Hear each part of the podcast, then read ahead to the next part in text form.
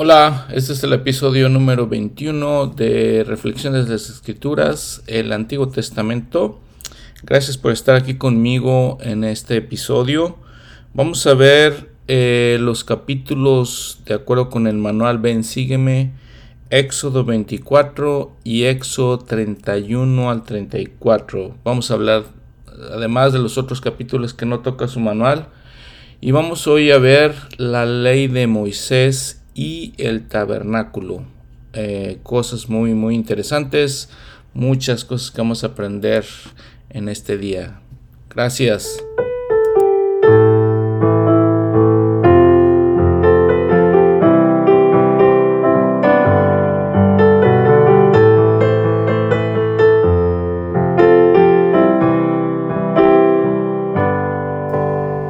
Pues sí, miren, eh, les decía, vamos a ver la ley de Moisés, en este episodio vamos a hablar del tabernáculo. Si ustedes no han ido al templo, va a haber eh, muchas cosas que aprender, muchas cosas que entender, que los van a preparar para esa experiencia.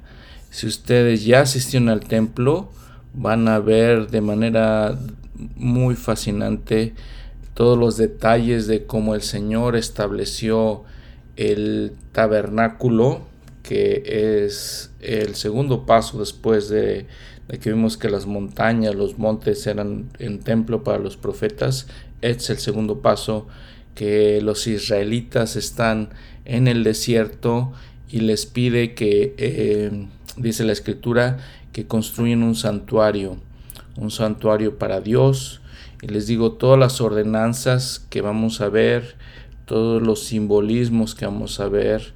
Eh, son exactamente lo que vemos en el templo en estos, en estos días.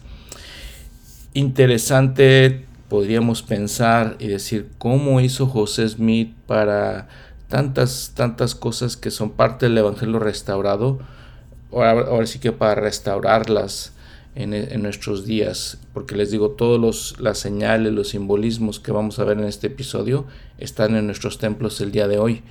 ¿Cómo hizo José Smith para eso? La respuesta realmente es simple.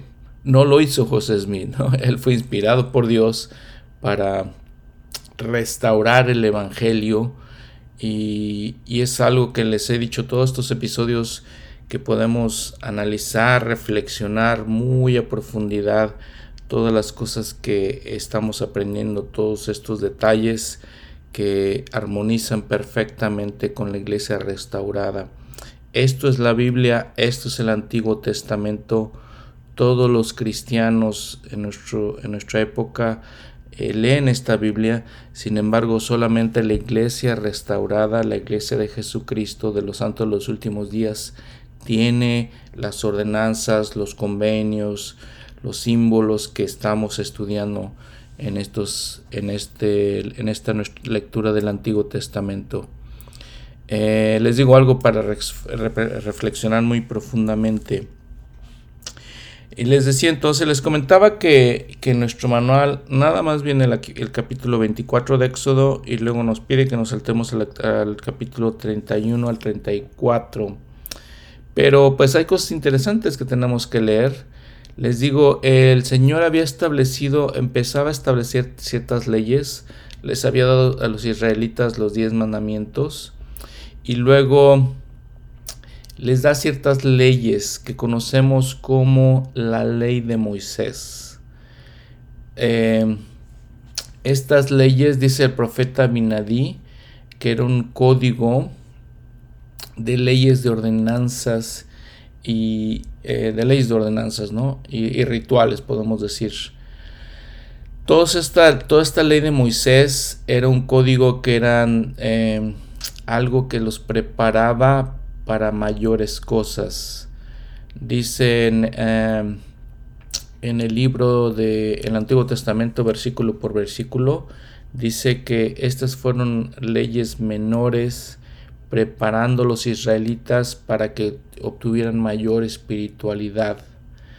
Y les da muchas leyes el Señor. Esta ley de Moisés no solamente tiene que ver con lo que consideremos espiritual, ¿no? Eh, Sabemos que para el Señor todas las cosas son espirituales, pero las da ciertas leyes que, los ayudan a, a mantener, les, da un código, por ejemplo, de justicia y les ayuda esto a mantener a los israelitas una convivencia con sus prójimos eh, de la manera que el Señor quiere que sea, de una manera correcta, que podamos llevar nuestros tratos con nuestros prójimos y podamos guardar las leyes eh, de siendo ciudadanos de, una nación, por ejemplo, siendo este, parte de una nación, de una sociedad, les da todas, estas leyes.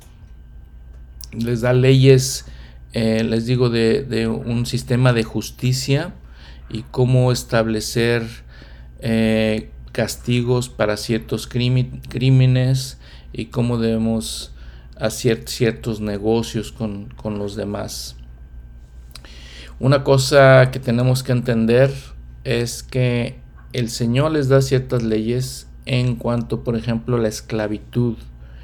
Es algo que para nosotros en nuestros tiempos modernos pero es como una aberración, ¿no? Tener un esclavo eh, en tu casa. En aquellos tiempos era algo muy común eh, es, muy difícil encontrar en, aquellas, en aquella época alguna nación que no tuviera esclavos y sucede lo mismo con los israelitas. Sin embargo, lo que el Señor les establece es una manera de tratar a, a los esclavos más como personas que trabajan para nosotros y que en realidad tienen derechos y que nadie puede ser realmente esclavo de otra persona de por vida, simplemente si no lo quiere así, ¿no? Si lo quiere así era, era una opción también, pero eh, establece todas estas cosas, muchas cosas legales, muchas cosas legales, no vamos a tocar todas las cosas porque es, es demasiada información, pero les, les dice, por ejemplo, la diferencia de que si alguien mata a una persona por, por ejemplo, por defensa propia, o si alguien lo mata con alevosía, dice, dice la escritura. Por ejemplo, el, número, el versículo 14, ahí ahorita vamos a ver Éxodo 21, capítulo 21, versículo 14. Dice, además, si alguno se enardece contra su prójimo y lo mata con alevosía, de mi altar lo quitarás para que muera está dando la ley entonces de, le está dando una, un código de qué hacer con alguien que mate a, alguien más con alevosía. Entonces les digo, todas esas son los códigos que ponen. Eh, por ejemplo, algo, un versículo que conocemos muy comúnmente todavía en nuestros tiempos, es una ley que se estableció en, aquella, en, en esta ley de Moisés, versículo 24 ojo por ojo, diente por diente. Eh, el 23, por ejemplo, pero si hay otros daños, entonces pagarás vida por vida. Y luego ojo por ojo, diente por diente. Algo que, mencionamos mucho en nuestros tiempos, les digo, hablamos ojo por ojo, diente por diente. Más que ser una, una ley que sea así, tienes que, este, tienes que aplicarla en todos los casos. Es una ley que se aplica en casos específicos es una ley de restitución y reparación. si No es una, una ley como de venganza. Lo, entendemos mal, la verdad. No es una ley de venganza, es una ley de restitución y reparación. Por ejemplo, en nuestros tiempos, en nuestro sistema moderno de justicia, si alguien es culpable de alguna situación, se, se lleva a la cárcel, ¿no? Lo meten a la cárcel, pero esa persona realmente paga parte de su culpa estando en la cárcel, pero nosotros como sociedad pagamos por esa cárcel, nosotros pagamos, le damos de comer, lo atendemos inclusive en cuestiones de salud. Eh, curiosamente, recientemente fui al, doctor y llevaban un prisionero atenderlo eh, en una situación de, salud para que lo atendiera un doctor, ¿no? Entonces nosotros como sociedad, sociedad pagamos por esta, esa atención y les digo, les, les pagamos por ese servicio que les damos, eh, se les da a la persona culpable. Bajo la ley de Moisés, esa carga estaba en la persona que es culpable, entonces por eso es ojo por ojo, diente por diente. Esa persona tenía que pagar y restituir, y era parte de su proceso de arrepentimiento. Eh, de alguna manera entonces vemos que Dios estableciendo esa ley, esas leyes eran más perfectas que las leyes que tenemos nosotros. A veces las consideramos leyes primitivas, pero más perfectas si las entendemos de la manera correcta. Y es algo que deberíamos, debemos considerar cuando estudiamos estas escrituras. Por ejemplo, en el versículo, y seguimos en el capítulo 30 y 21, perdón, en el versículo del 26 al 36, por ejemplo, habla mucho de cómo tenemos que, de cómo los israelitas tenían que eh, lidiar, atender sus asuntos de propiedades, de animales, por ejemplo, de eh, cosas personales la ley, las leyes les dice, si sucede esto, entonces esto. Por ejemplo, el versículo 26, y si alguno hiere el ojo de su siervo y queda tuerto, le dará libertad. Entonces le dará libertad. Luego el 27, y si hace saltar esto, entonces sucederá esto. Eh, y todos esos versículos eh, se, se nos explican de esa manera. El versículo 32 si el buey acornea a un siervo o a una sierva, el dueño pagará 30 ciclos de plata. Las 30 monedas de plata eh, indicaban también el precio de un esclavo. Interesante que Jesucristo, siendo bajando por debajo de todas las cosas, yendo por debajo de todas las cosas, eh, se pagaron 30 piezas de plata, se le pagaron a Judas Iscariote 30 piezas de plata por traicionar a Jesucristo, el precio de un esclavo.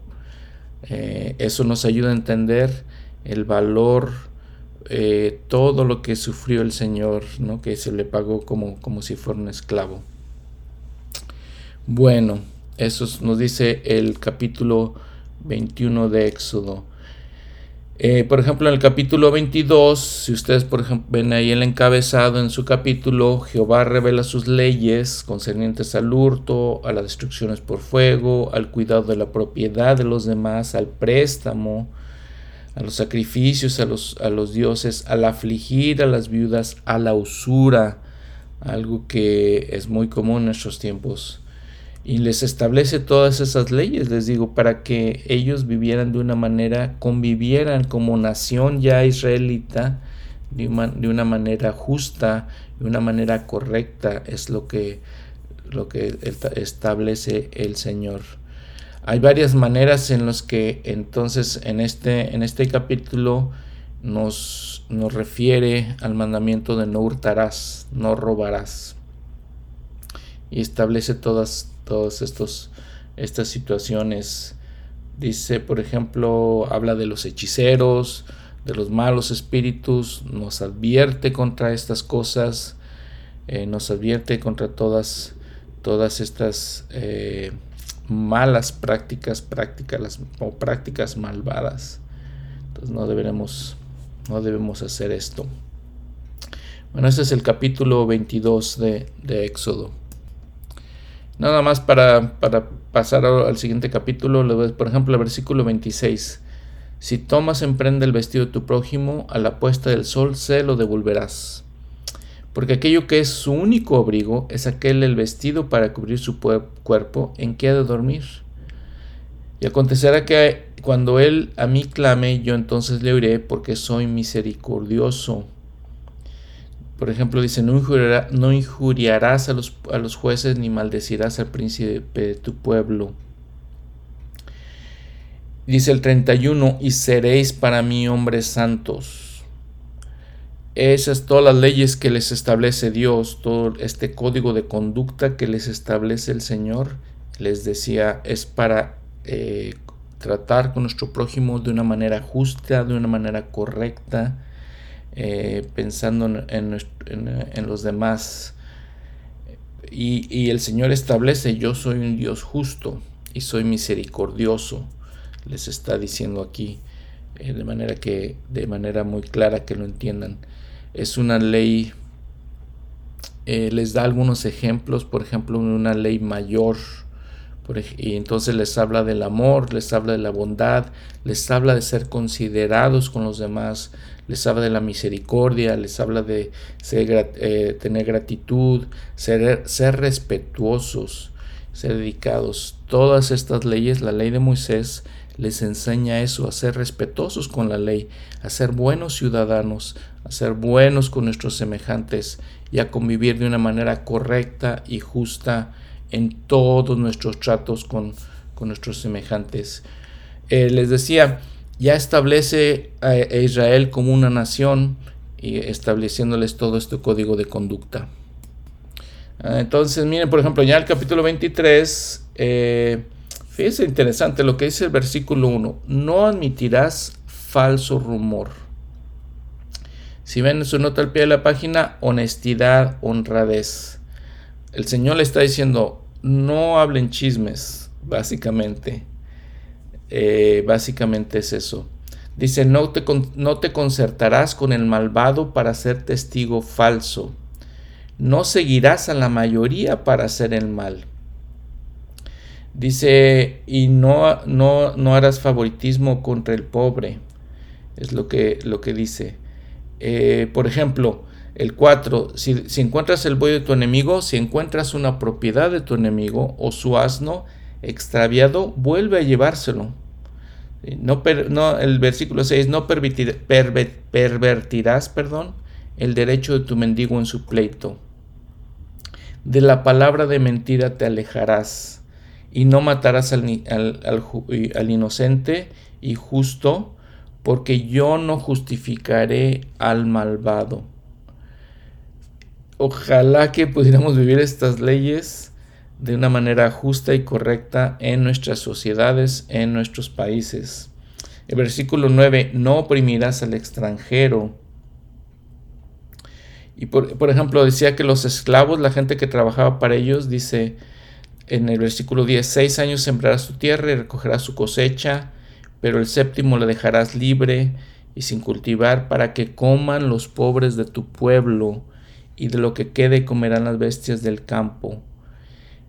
Interesantísimo, ¿no? Les dice, ah, ten, tus propiedades, realiza tus negocios, haz tus cosas, seis años y luego en el séptimo todo lo que tengas lo das a los pobres. Me impresiona demasiado estas cosas que el Señor dice. Ojalá pudiéramos ser como, como el Señor nos lo dice aquí.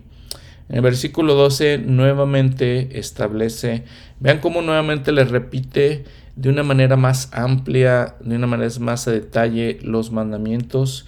El versículo 12 es, seis días trabajarás y el séptimo día descansarás y descansarán tus propiedades, en ese tiempo el ganado que tenían. Dice, de esa manera recobrarán sus fuerzas el hijo de tu sierva y el extranjero.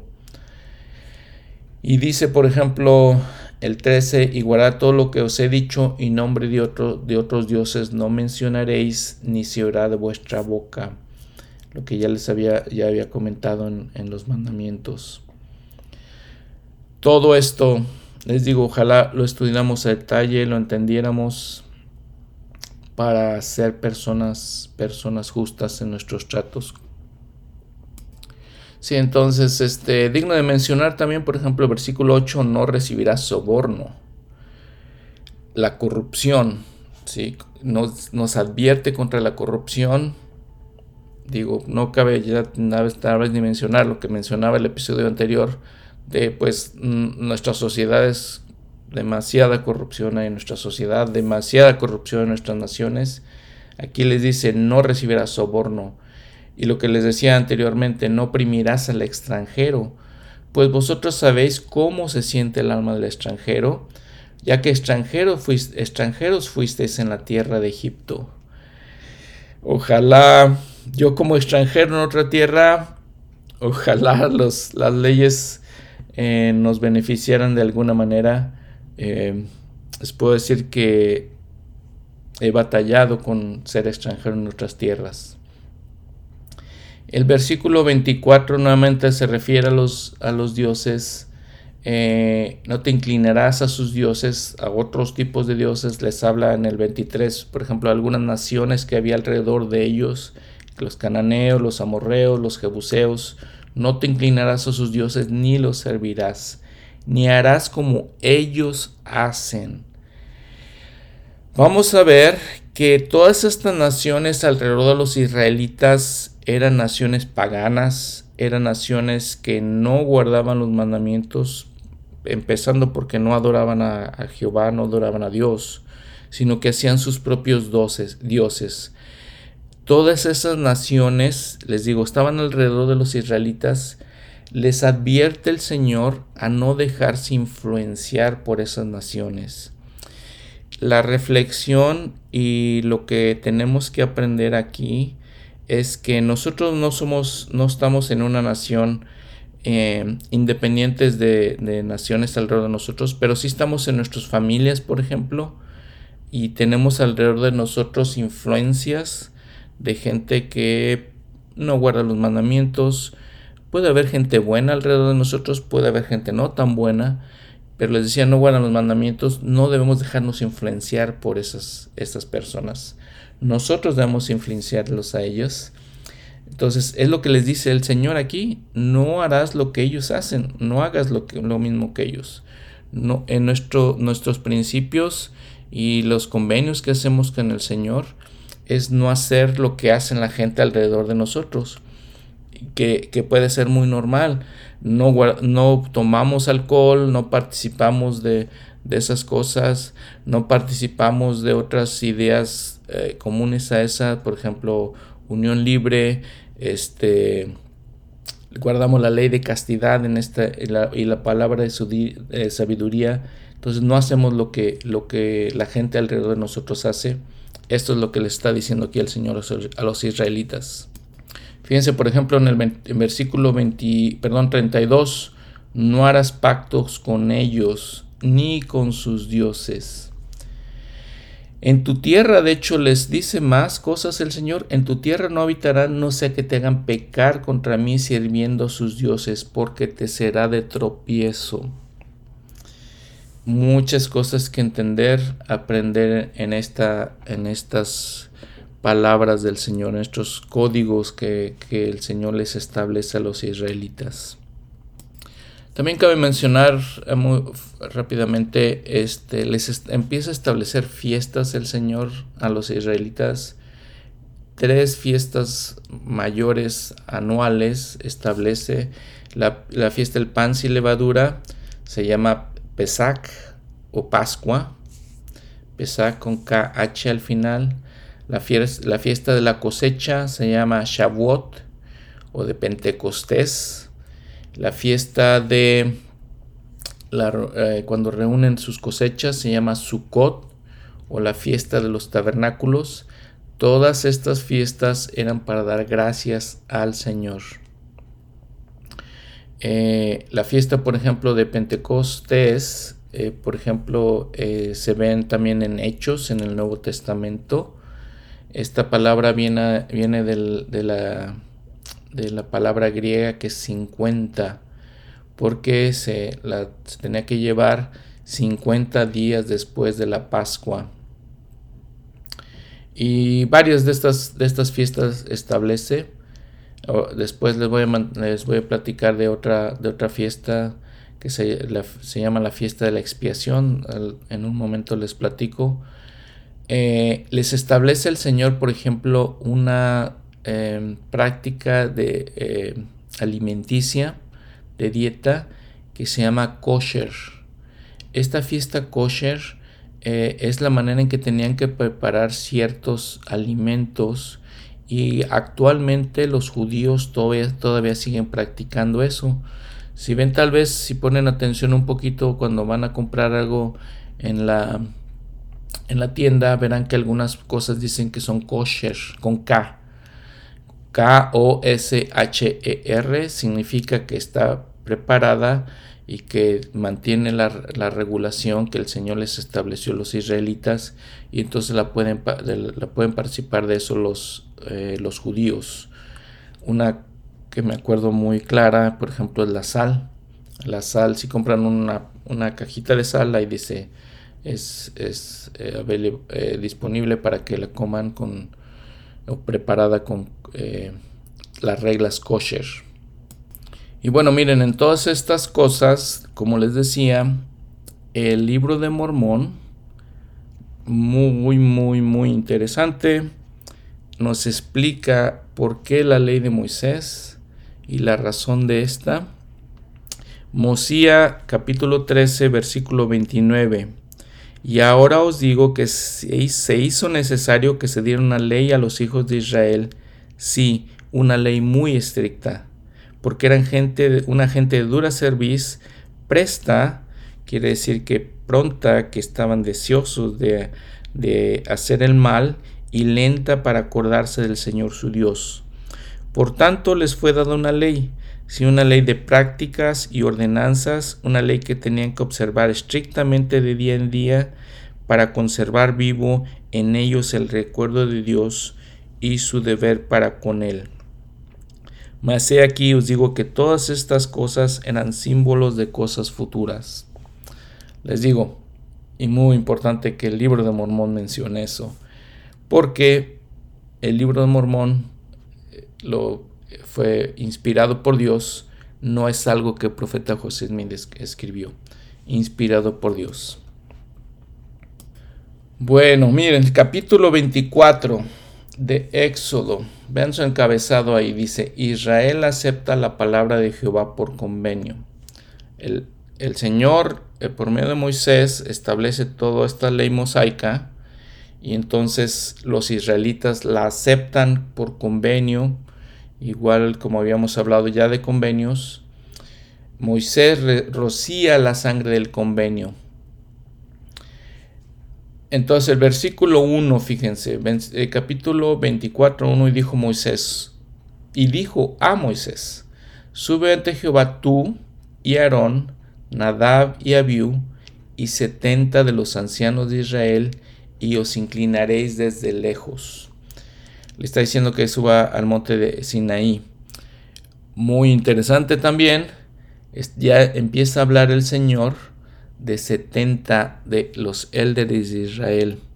La organización de la iglesia, otra, otra prueba de la organización verdadera de la iglesia, porque tenemos un quórum de los 70 desde aquellos momentos, desde aquellos tiempos, el Señor le establece 70 de los celdes de Israel. Y entonces le, les, le establece ciertas cosas de cómo hacer esto, de cómo va a subir.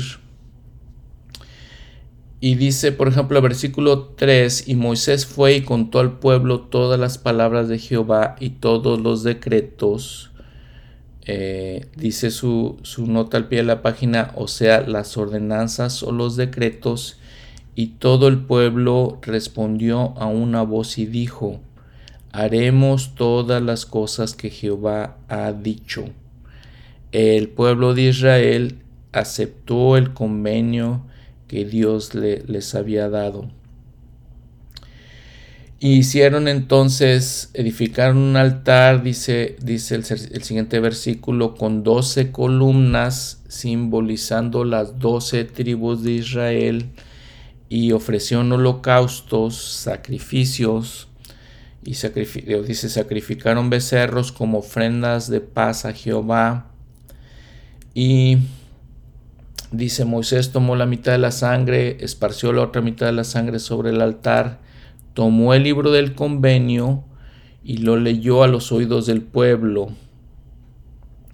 Las escrituras que ya poseían, recuerdan que en un episodio anterior habíamos hablado que el Señor le, dijo a Moisés que empezara, a escribir.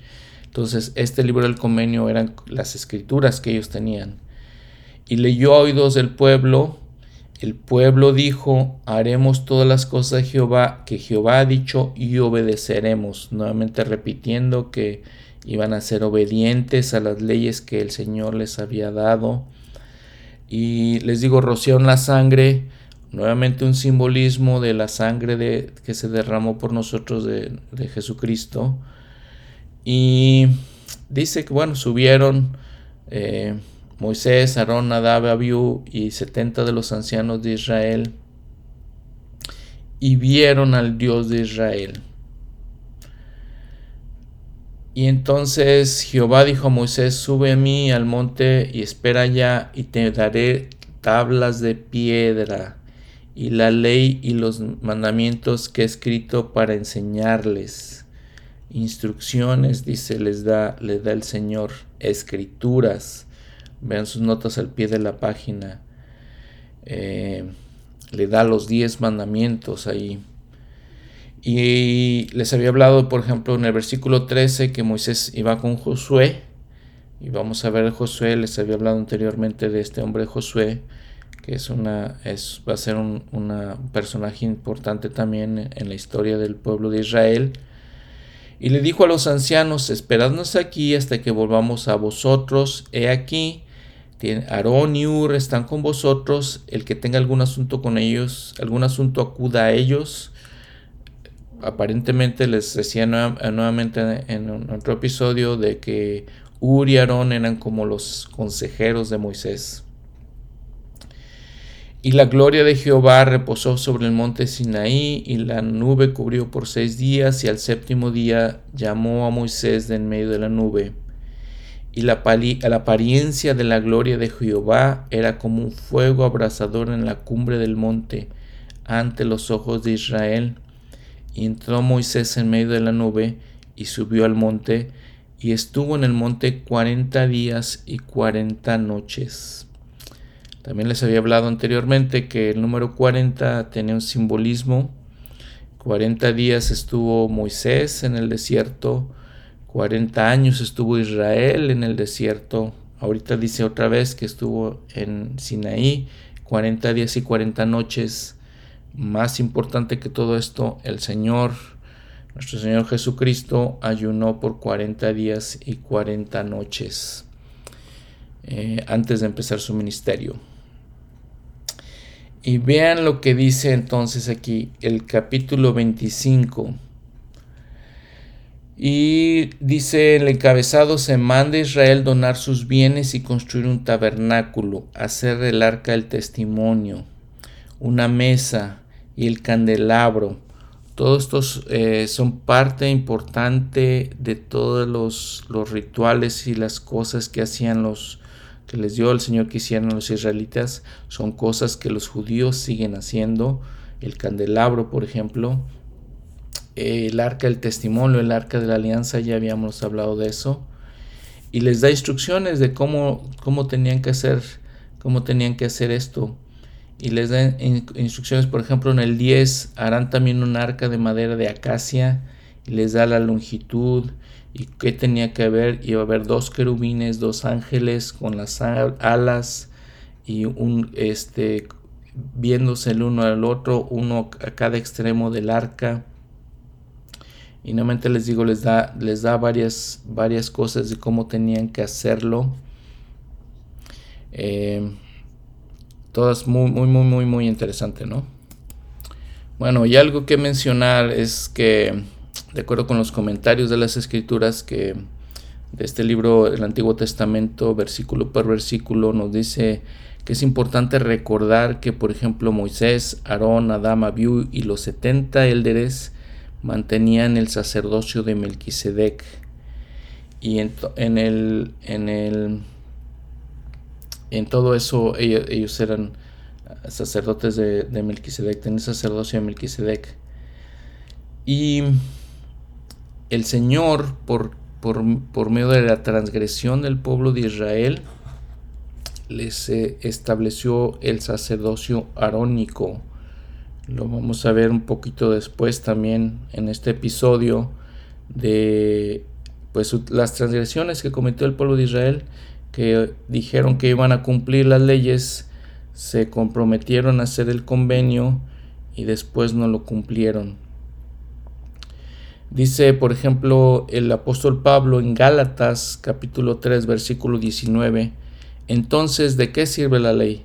Fue añadida a causa de las transgresiones, hasta que viniese la descendencia a quien fue hecho la promesa, ordenada aquella por medio de ángeles, por medio de, por mano de un mediador. Entonces, este se establece El sacerdocio de Melquisedec ya lo tenían, Moisés lo tenía por, por medio de su suegro Jetro.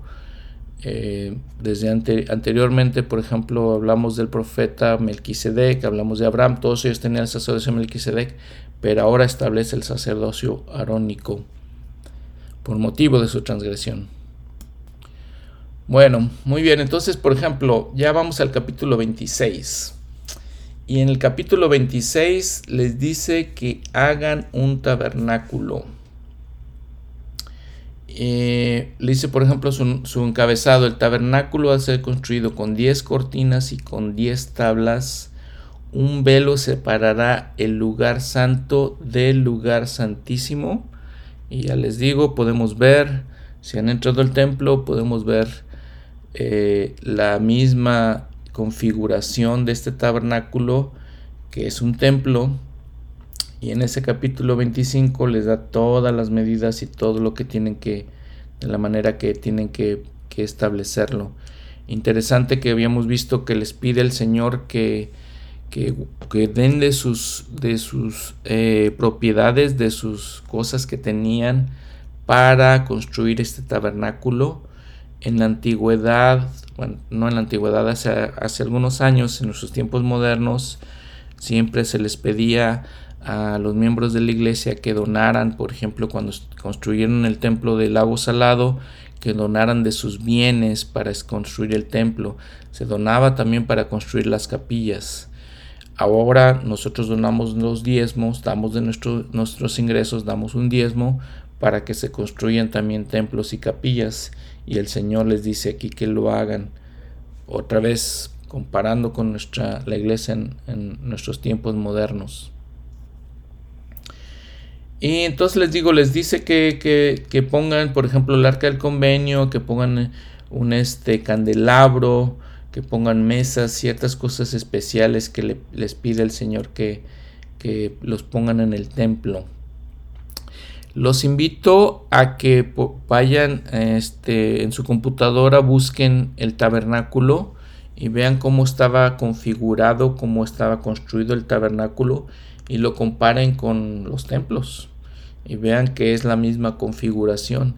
El lugar santo, el lugar santísimo, la gloria celestial, la gloria terrestre y la gloria celestial Así están los templos configurados. En ese tiempo se, llamaban, les digo, lugar santo, lugar santísimo.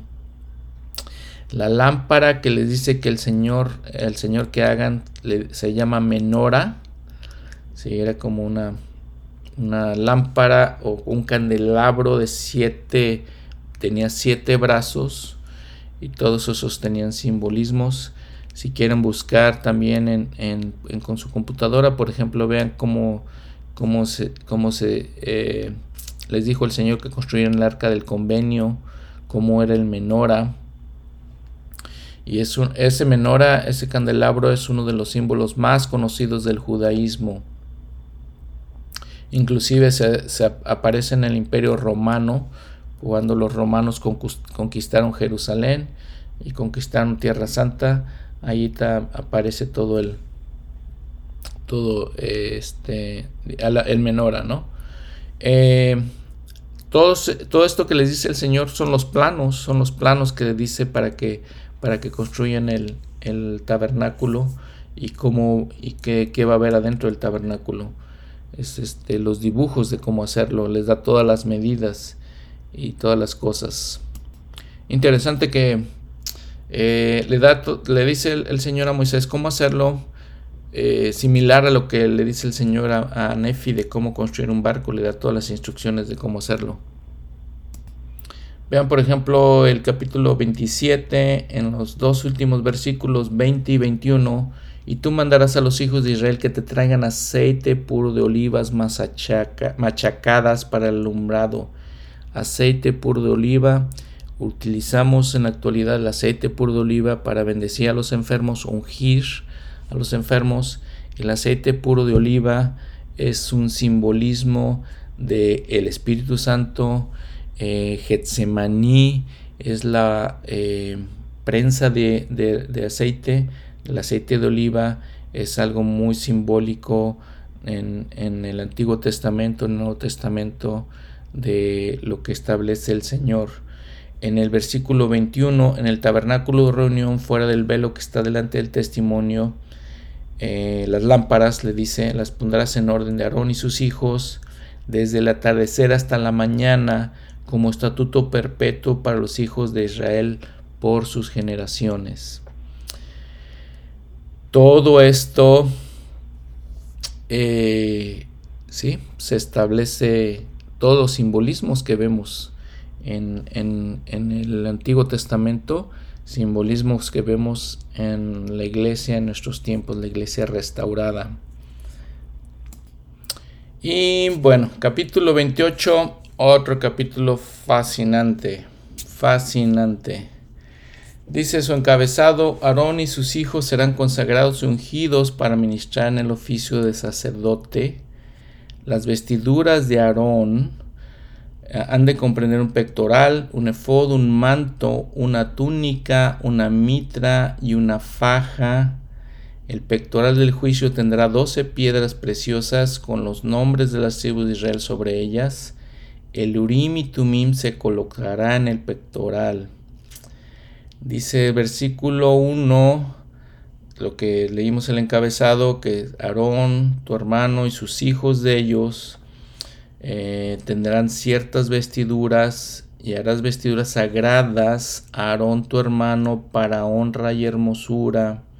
Y tú hablarás a todos los sabios de corazón, a quienes yo he llenado de espíritu de sabiduría, a fin de que hagan las vestiduras de Aarón para consagrarle, para que me sirva de sacerdote. Y les explica todas las vestiduras, qué es lo que tienen que llevar. Eh, se los dejo para que lo analicen si han entrado al templo con la velocidad de, de las ordenanzas del templo. Y cuando la gente nos dice que porque llevamos ropas raras, si pueden leer en la Biblia, si alguien conoce la Biblia, si alguien cree que la Biblia es la palabra de Dios, ahí están. Eh, si no, les puedo decir es porque no entienden o porque no leen las escrituras y si las leen no las entienden. Los las santas vestiduras del sacerdocio es lo que les da aquí. Y sigue hablando después en todo en todos estos en todos estos libros de que son parte del Pentateuco del Torah judío. Les invito también que busquen en, en sus computadoras, vean cómo se vestía un sacerdote de acuerdo con estas leyes que el Señor les da y, y comparen y, y analicen más que comparar, analicen para que entiendan. El Urim y Tumim significa luz y perfección o luces y perfecciones. Eh, fue un instrumento que usó Aarón para recibir revelación, para poder juzgar al pueblo. Abraham lo usó también para recibir las revelaciones. Los israelitas lo usaban eh, en el libro de Mormón también existe el Urim y Tumim. Y lo interesante es que lo tenían que eh, poner sobre su corazón porque era significaba significaba sabiduría. Em, entonces, por ejemplo, en los versículos 31 de este capítulo 28, por ejemplo, el 31 dice Harás el manto del efod todo de azul. Efod era una vestimenta, era como una, manto que, utilizaban los sacerdotes. Eh, y explica varias cosas en esos siguientes versículos. Y dice el 36, harás además una lámina de oro puro y grabarás en ella como las grabaduras de un sello santidad a Jehová. Si recuerdan, les había dicho que en la Biblia en español siempre eh, la traducción que, se hizo es que eh, en lugar de Señor eh, se traduce como Jehová. En la Biblia en inglés se traduce como Señor. Así dice todas las palabras que dicen Jehová dicen Señor. Y entonces los templos dicen santidad al Señor basado en la Biblia en inglés. Esto es exactamente lo que eh, se ponían los sacerdotes en, su, en, la frente, santidad al Señor. Y le, eh, eh, tenía una mitra, que es el, gorro que los, los, sacerdotes llevaban.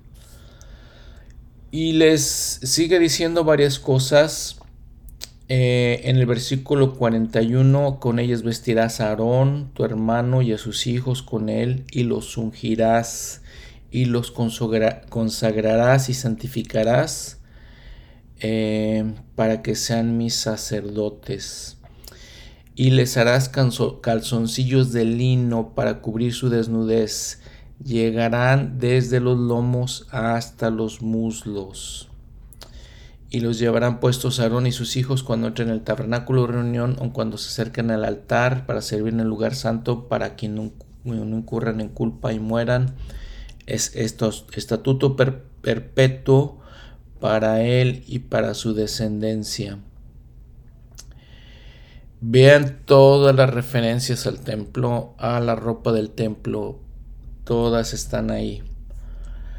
En el capítulo 29, entonces ya vemos cómo se hacen las, se dan instrucciones, el Señor de instrucciones, Dice, por ejemplo, el encabezado, Aarón y, sus hijos han de ser lavados, ungidos y consagrados, eh, vestidos como sacerdotes. Nuevamente el templo exactamente en las, en las especificaciones que dice, por ejemplo, en el versículo 4, llevarás a Aarón y a sus hijos en la entrada del tabernáculo de reunión y los lavarás con agua y nuevamente le explica la ropa que iban a llevar los sacerdotes. En el versículo 5, tomarás las vestiduras, vestirás a Aarón con la túnica, el manto del efod, el pectoral, eh, pondrás mitras sobre su cabeza y pondrás la diadema donde decía santidad al Señor.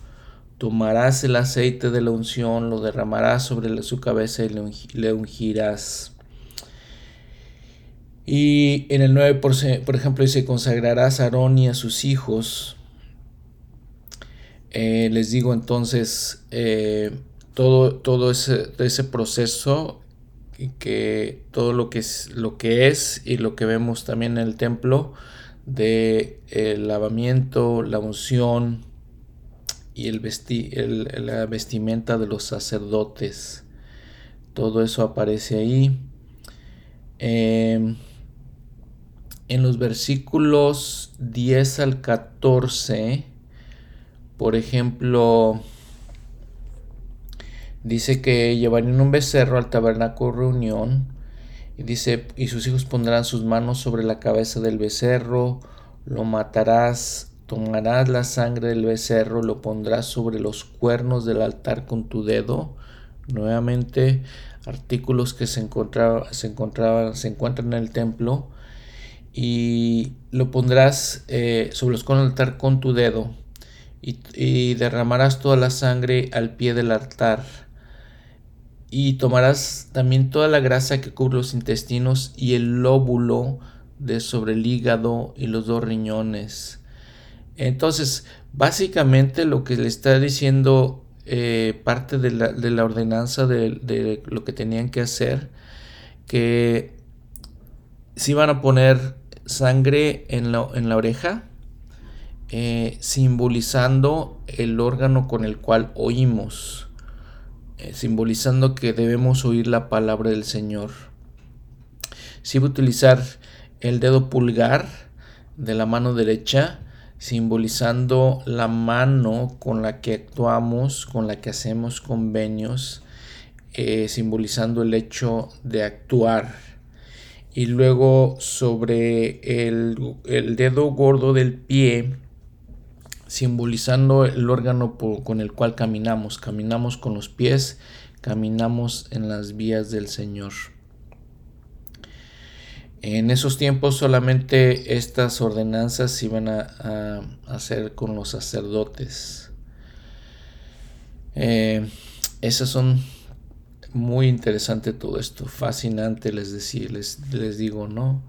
Todo esto que, les digo, si lo comparamos con, con, nuestros tiempos modernos, no es posible que, que el profeta José Mid hubiera encontrado todas estas cosas y las hubiera las hubiera restaurado por él mismo, sino que la restauró, el Señor más bien la restauró por medio de él. Lo, utilizó como instrumentos humanos para restaurarlas. Y muchas otras cosas, si quieren leerlo, léanlo con cuidado y este con un espíritu tal vez de oración para que entiendan todas estas cosas.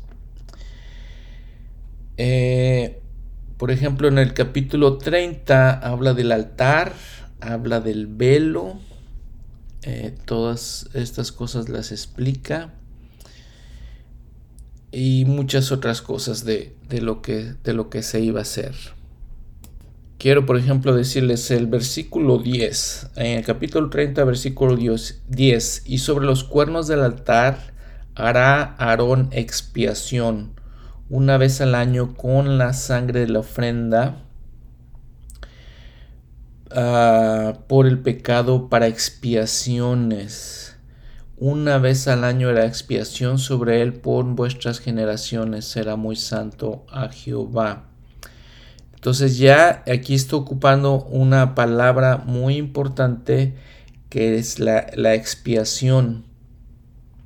Si quieren leer, por ejemplo, la referencia que nos da a Hebreos 9, capítulo 9, versículos del 7 al 28, donde habla de la expiación, habla de Cristo, el apóstol Pablo en, en este libro.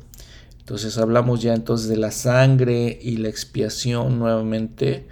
Nuevamente les digo cosas eh, que son de parte del Evangelio restaurado que, que, estableció el Señor.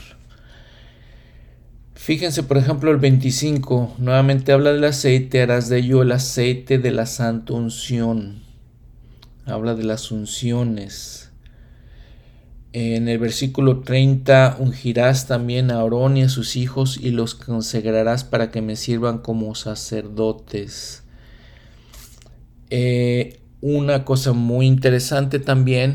Entonces es como los consagra el Señor como, como sacerdotes, los unge y los consagra. Este no Aarón no se designa a sí mismo como sacerdote, como decimos en el sacerdocio, como autoridades en la iglesia, en la iglesia restaurada, en, en la iglesia de Jesucristo, los santos de los últimos días no nos establecemos nosotros como ministros, no nos establecemos como líderes en la iglesia, somos apartados y ordenados por alguien que, que tiene autoridad para hacerlo. Lo comenta eh, el apóstol Pablo, lo vamos a ver ahorita. En Hebreos eh, capítulo 5 versículo 4. No podemos establecernos como ministros, les decía, sino como dice aquí el apóstol Pablo, nadie toma para sí esta honra, sino el que es llamado por Dios como lo fue Aarón. Y luego dice así, tampoco Cristo se glorificó a sí mismo haciéndose sumo sacerdote. El Señor no llama, eh, llama más bien, perdón, a los profetas y les da la autoridad a ellos. No se llaman a sí mismos. José Smith no se llamó, no se estableció como profeta no puede decir que, saben que vio al Padre y al Hijo y ya voy a ser el profeta. No, él fue llamado por Dios para ser profeta. Dice, por ejemplo, el versículo 6 ahí de Hebreos 5, como también dice otro, eh, como también dice en otro lugar, tú eres sacerdote para siempre, según el orden de Melquisedec. Les digo, no, sé si puedo este, acentuar eh, tanto, tanto estas, estas enseñanzas de cómo la iglesia restaurada de Jesucristo opera así, opera con todas estas cosas. El sacerdocio de Melquisedec que está hablando aquí en Hebreos, está hablando el apóstol Pablo, Pablo, y todas estas ordenanzas de las que estamos viendo, las ordenanzas del templo y todos estos principios y doctrinas de la iglesia restaurada de Jesucristo que no vamos a encontrar en otra iglesia, no vamos a encontrar todas estas, todas estas cosas tan a detalle.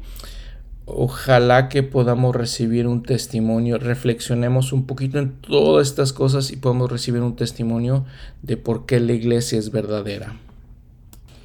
Vamos a encontrar, por ejemplo, les digo, vamos a encontrar el templo en algún otro lugar, vamos a encontrar las ordenanzas del templo en algún otro, otro lugar, vamos a encontrar el sacerdocio de Aarón, de lo que acabamos de hablar, el sacerdocio de Melquisedec en algún otro lugar no los vamos a encontrar solamente en la iglesia de Jesucristo de los santos de los últimos días.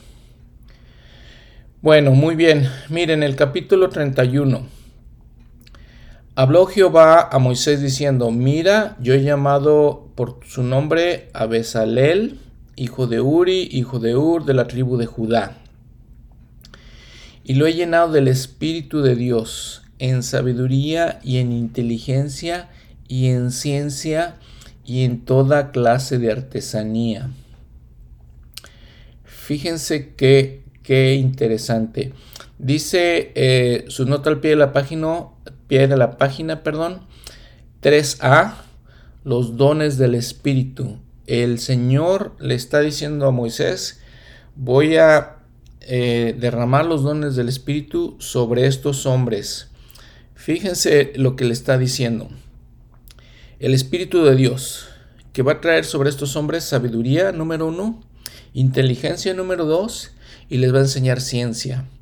¿Recuerdan lo que decía el presidente Nelson hace algunos, en, hace algunas conferencias cuando él decía que estaba operando y de pronto vio en su mente cómo tenía que ser esa operación del corazón y dice que vio el diagrama de las cosas que tenía que hacer muy parecido a lo que está hablando aquí el Señor en, el Antiguo Testamento. Dice, por ejemplo, para inventar diseños, para trabajar en oro y en plata y en bronce y en el labrado de piedras. El Señor, el Espíritu de Dios es inteligencia pura. El Espíritu de Dios, el Señor derrama el Espíritu sobre muchas personas, no solamente los miembros de la iglesia, lo derrama sobre los científicos, lo derrama sobre gente importante, para que realice descubrimientos, para que desarrolle la ciencia para nuestro beneficio, como la ciencia médica para curar nuestro cuerpo, como otras ciencias para, para beneficiar nuestras vidas. Él derrama su espíritu sobre la gente con inteligencia, con sabiduría, para realizar cosas que, que ayudan a su obra. Por ejemplo, estoy seguro que derramó el espíritu sobre la gente que inventó, descubrió eh, las computadoras, el Internet, porque eso nos ayuda a avanzar, por ejemplo, en la obra del templo, nos ayuda a encontrar nuestros antepasados. Quiero decirles una experiencia hace, hace ya unos cuantos años, que cuando mi madre me dijo, ya podemos hacer desde México, entrar a Internet y podemos ver todos los, los registros de la iglesia, para hacer la obra del templo. Y dije, wow, qué, qué, impresionante, porque recuerdo cuando era más joven que teníamos que pedir los microfilms y estar buscando microfilm por microfilm. Y era un trabajo arduo, difícil. Y entonces cuando me dijo eso mi madre, entonces me metí a internet y empecé a buscar mis registros familiares. Encontré 160 nombres de mi familia sobre todo del lado de mi padre, que no teníamos registros. Y encontré armar todo, encontré, empecé a armar todo el amor genealógico, nueve generaciones. Nueve generaciones de mis, de, mis familiares. Eh, todos, les digo, eh, en México, son mexicanos todos ellos. estas nueve generaciones nacieron una buena parte de ellos en Jalisco, México. Qué impresionante. E, esa fue una experiencia muy especial.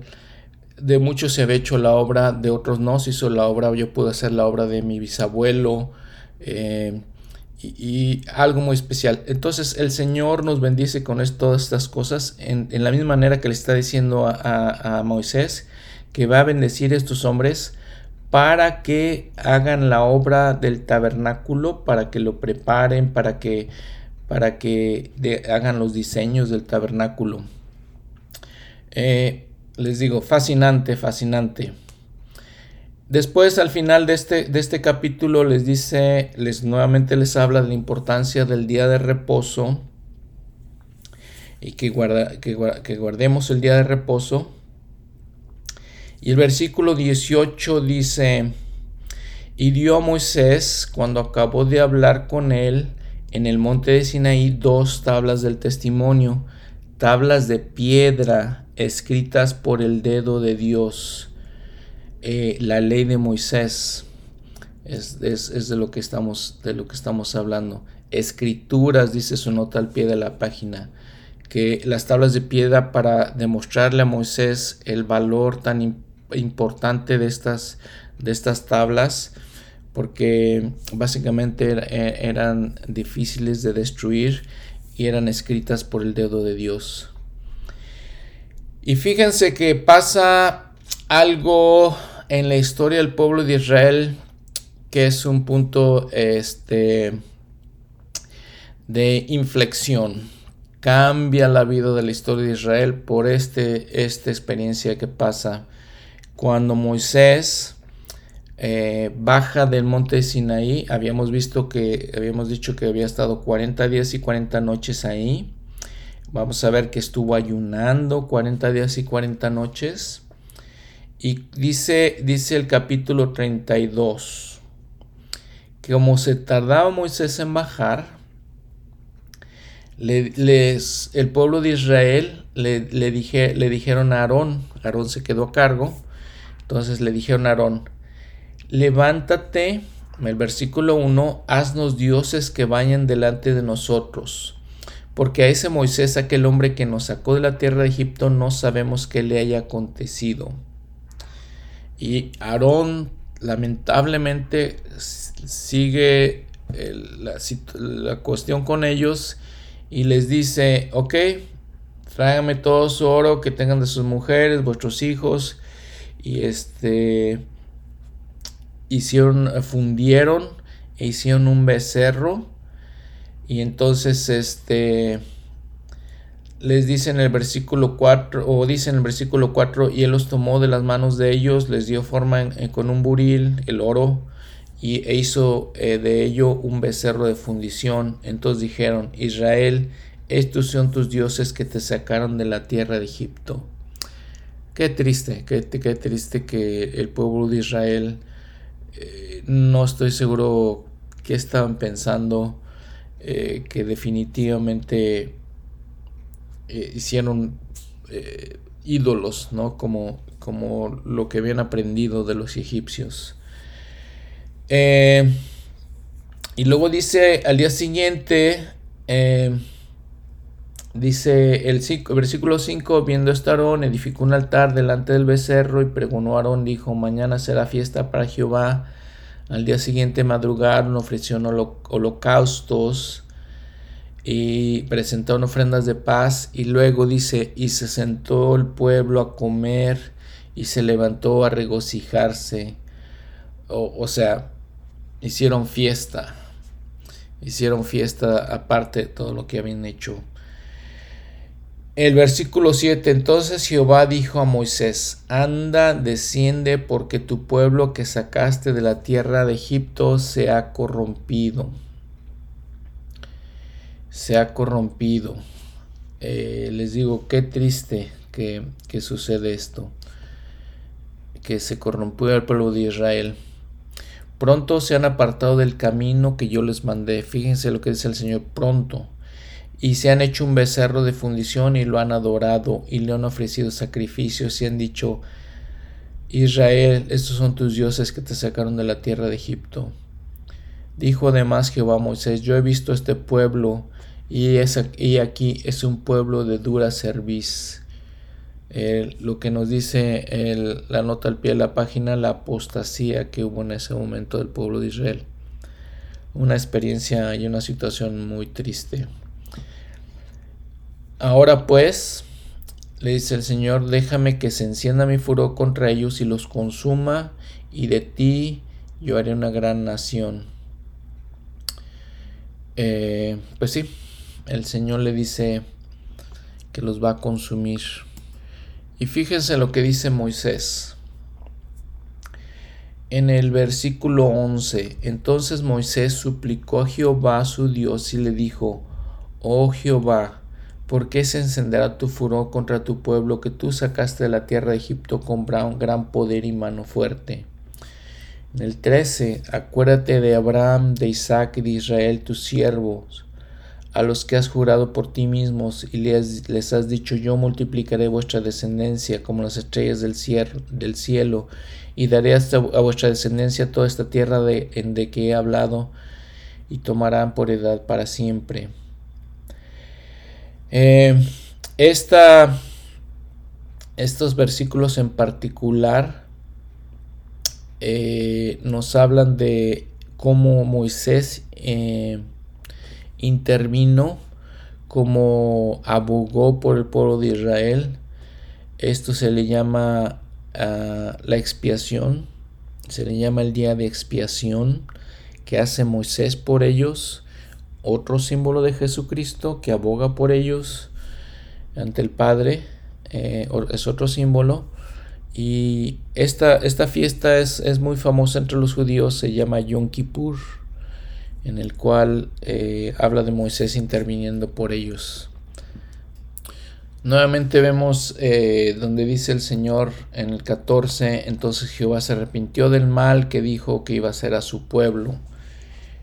Nuevamente lo que habíamos visto en, eh, anteriormente en Génesis, esa, esa palabra de arrepentirse, es una palabra en hebrea nikam, eh, que significa más bien expresar eh, tristeza, un sentimiento de, de hasta de compasión y concesión por el pueblo de Israel. Es lo que, eso es lo que sintió, sintió el Señor. Y, vean lo que pasa. Y se volvió Moisés y descendió del monte trayendo en la mano las dos tablas del testimonio, las tablas escritas por, por, ambos lados, de un lado y del otro, estaban escritas. Y las tablas eran la obra de Dios y la escritura era escritura de Dios grabada sobre esas tablas.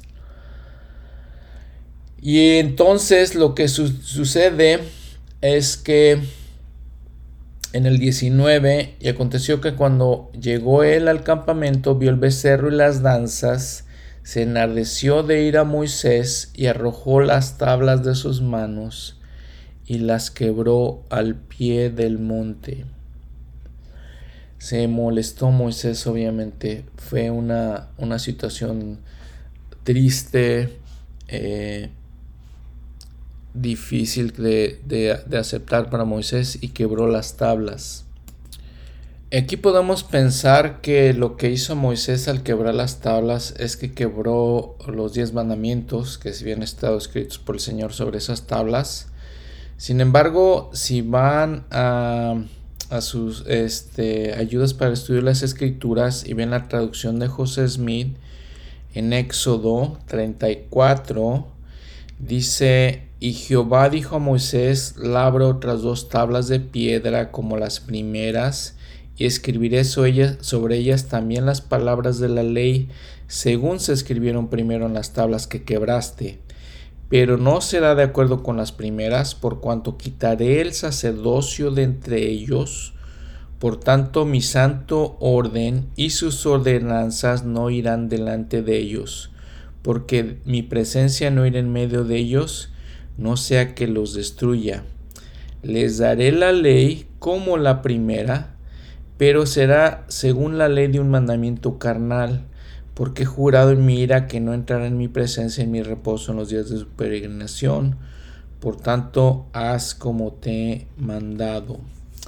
Si vemos, por ejemplo, en, el, en el versículo 19, la nota al pie de la página a, 19a, nos, nos da referencia, por ejemplo, a Alma, En Alma 12, 9 al 11 dice, y Alma empezó a explicarle estas cosas diciendo, a muchos les es concedido conocer los misterios de Dios, sin embargo se les impone un mandamiento estricto de que no han de darlos a conocer, sino de acuerdo con aquella porción de su palabra que Él concede a los hijos de los hombres, conforme a la atención y la inteligencia que le rinden nos da una porción de la palabra el Señor de acuerdo con la diligencia, la atención que ponemos a esas palabras. Dice, por tanto, el que endurece su corazón recibe la menor porción de la palabra. Al que no endurece su corazón les dado la mayor parte de, la palabra. En lo que dice, por ejemplo, viene también la referencia y Convenios 84. Este sacerdocio mayor Administra el Evangelio y posee las llaves de los misterios del reino y las llaves del conocimiento de Dios. Así que en sus ordenanzas se manifiesta el poder de la divinidad. Entonces, dice por ejemplo el 23, dice Moisés claramente enseñó esto a los hijos de Israel en el desierto y procuró diligentemente santificar a los de su pueblo a fin de que vieran la faz de Dios más endurecieron sus corazones y no pudieron aguantar su presencia. Por tanto, en su ira, el Señor en su ira, porque su ira se había encendido en contra ellos, juró que mientras estuviesen en el desierto, no entrarían en su reposo, el cual es la plenitud de su gloria. Por consiguiente, tomó Moisés de entre ellos y el santo sacerdocio también, y continuó el sacerdocio mayor que tiene la llave del ministerio de ángeles y el Evangelio preparatorio. Quitó entonces el Señor cuando Moisés quiebra las tablas, le eh, dice que eh, ya leímos que les da una ley menor, significando les quita el sacerdocio de Melquisedec y les da solamente el sacerdocio de Aarón. Y por toda la historia del Antiguo Testamento eso fue lo que sucedió. Nada más los profetas tenían el sacerdocio de Melquisedec. Nada más un hombre, no como en nuestros tiempos, que todos los hombres dignos pueden tener el sacerdocio de Melquisedec. En aquellos tiempos se les quitó el sacerdocio de Melquisedec y las ordenanzas mayores. Por eso les dio la ley de Moisés, una ley de ordenanzas menores, eh, según lo que nos, aprendemos aquí. Y dice en los últimos versículos de, este capítulo, eh, dice, entonces volvió Moisés ante Jehová y le dijo, ay, este pueblo ha cometido un gran pecado porque se hicieron dioses de oro. Perdona ahora su pecado, y si no, te ruego que me borres ahora de tu libro que has escrito. Y Jehová respondió a Moisés, al que peque contra mí, a ese borraré yo de mi libro. Entonces le dice, le dice este, a, Moisés, no, no te voy a borrar a ti, tú no estás cometiendo el pecado, al que peque lo voy a borrar de ese libro. Ve nuevamente la nota al pie de la página eh, del libro, Apocalipsis 3.5, dice, el que venciere este será vestido de vestiduras blancas y no borraré su nombre del libro de la vida y confesaré su nombre delante de mí, delante de mi Padre y delante de sus ángeles. Entonces está hablando del libro de la vida. El libro de memorias del que también habíamos hablado antes. Y este dice el 35 y Jehová hirió al pueblo porque habían hecho el becerro que formó Aarón. Un gran pecado que cometieron los, los, israelitas. Gran pecado. Por ejemplo, ya en el, en el capítulo 33 dice, por ejemplo, en el encabezado, Dice Jehová promete estar con Israel y echar a los pueblos de, de aquella tierra. El tabernáculo de reunión es llevado fuera del campamento. Eh, era un símbolo, ¿verdad? Tenían el tabernáculo en medio de ellos, el templo en medio de ellos, lo quitó de ahí Moisés, simbolizando que quitaba la presencia del Señor delante de ellos. Eh, eso fue lo que, lo que simbolizaba. Y bueno, de todas maneras el Señor les dice, los, les prometo la tierra, voy a echar al cananeo, al amorreo, al eteo de esa tierra para que ustedes suban, dice en el 33.3, suba a la tierra que fluye leche y miel, pero yo no subiré en medio de ti, porque eres un pueblo dura serviz, no sea que te consuma en el camino. Y nuevamente le repite varias veces que son un pueblo de dura serviz, que no entienden básicamente. Eh, su, su, nota al pie de la página dice dura serviz, dice orgullo, como que eran, eran gente orgullosa. Y vean lo que sigue diciendo los siguientes versículos. Estamos en el capítulo 33 todavía y vemos el versículo 11. Y hablaba Jehová a Moisés cara a cara, como habla cualquiera con su prójimo. Otra evidencia, otra eh, un, testimonio importante, una, enseñanza importante de que los profetas hablan con el Señor. Le dice como, como hablamos con nuestros prójimos, como hablamos con las personas cercanas a nosotros cara a cara exactamente eh, es lo que dice en esta, en esta escritura. Y en los siguientes versículos nos narra otra experiencia donde Moisés le dice, muéstrame tu gloria, por ejemplo, le dice al Señor en el versículo 18, de muy parecida a la manera que el hermano de Jared le pide al Señor que, que se muestre. En el versículo 20 dijo, no podrás ver mi rostro porque ningún hombre me verá y vivirá porque habíamos hablado, recuerdan que eh, para que un hombre pueda ver al Señor directamente tiene que ser transfigurado. Si vemos la experiencia de Pedro, Santiago y Juan en el monte de la transfiguración con el Señor, tenía que ser transfigurados, protegidos para que pudieran ver al Señor. No puede ver un hombre natural, no los puede ver, tiene que, tiene que ocurrir esta esto para que, para que podamos ver al Señor o para que un hombre pueda ver al Señor. Y luego entonces ya vimos el capítulo 34, leímos la traducción del profeta José Smith, donde Jehová le dijo a Moisés, labra dos tablas, como las primeras, escribirá sobre, esas tablas las palabras que hablaré, igual que las que quebraste. Y entonces les decía, eh, se les quitó el sacerdocio de Melquisedec y, leyes superiores y se les dio una ley más simple, más básica que se le llama la ley de Moisés y con el sacerdocio de Aarón. Dice, por ejemplo, el libro de Mormón, Mosía, el rey Benjamín dice en, en Mosía 3, 14, dice, con todo el Señor vio que su pueblo era gente de dura cerviz y les designó una ley sí, la ley de Moisés, con tal de prepararlos eh, para, para que, como una enseñanza, para prepararlos para, para voltear a Cristo. De todas maneras, la ley de Moisés y todos sus simbolismos eran, eran basados en Cristo.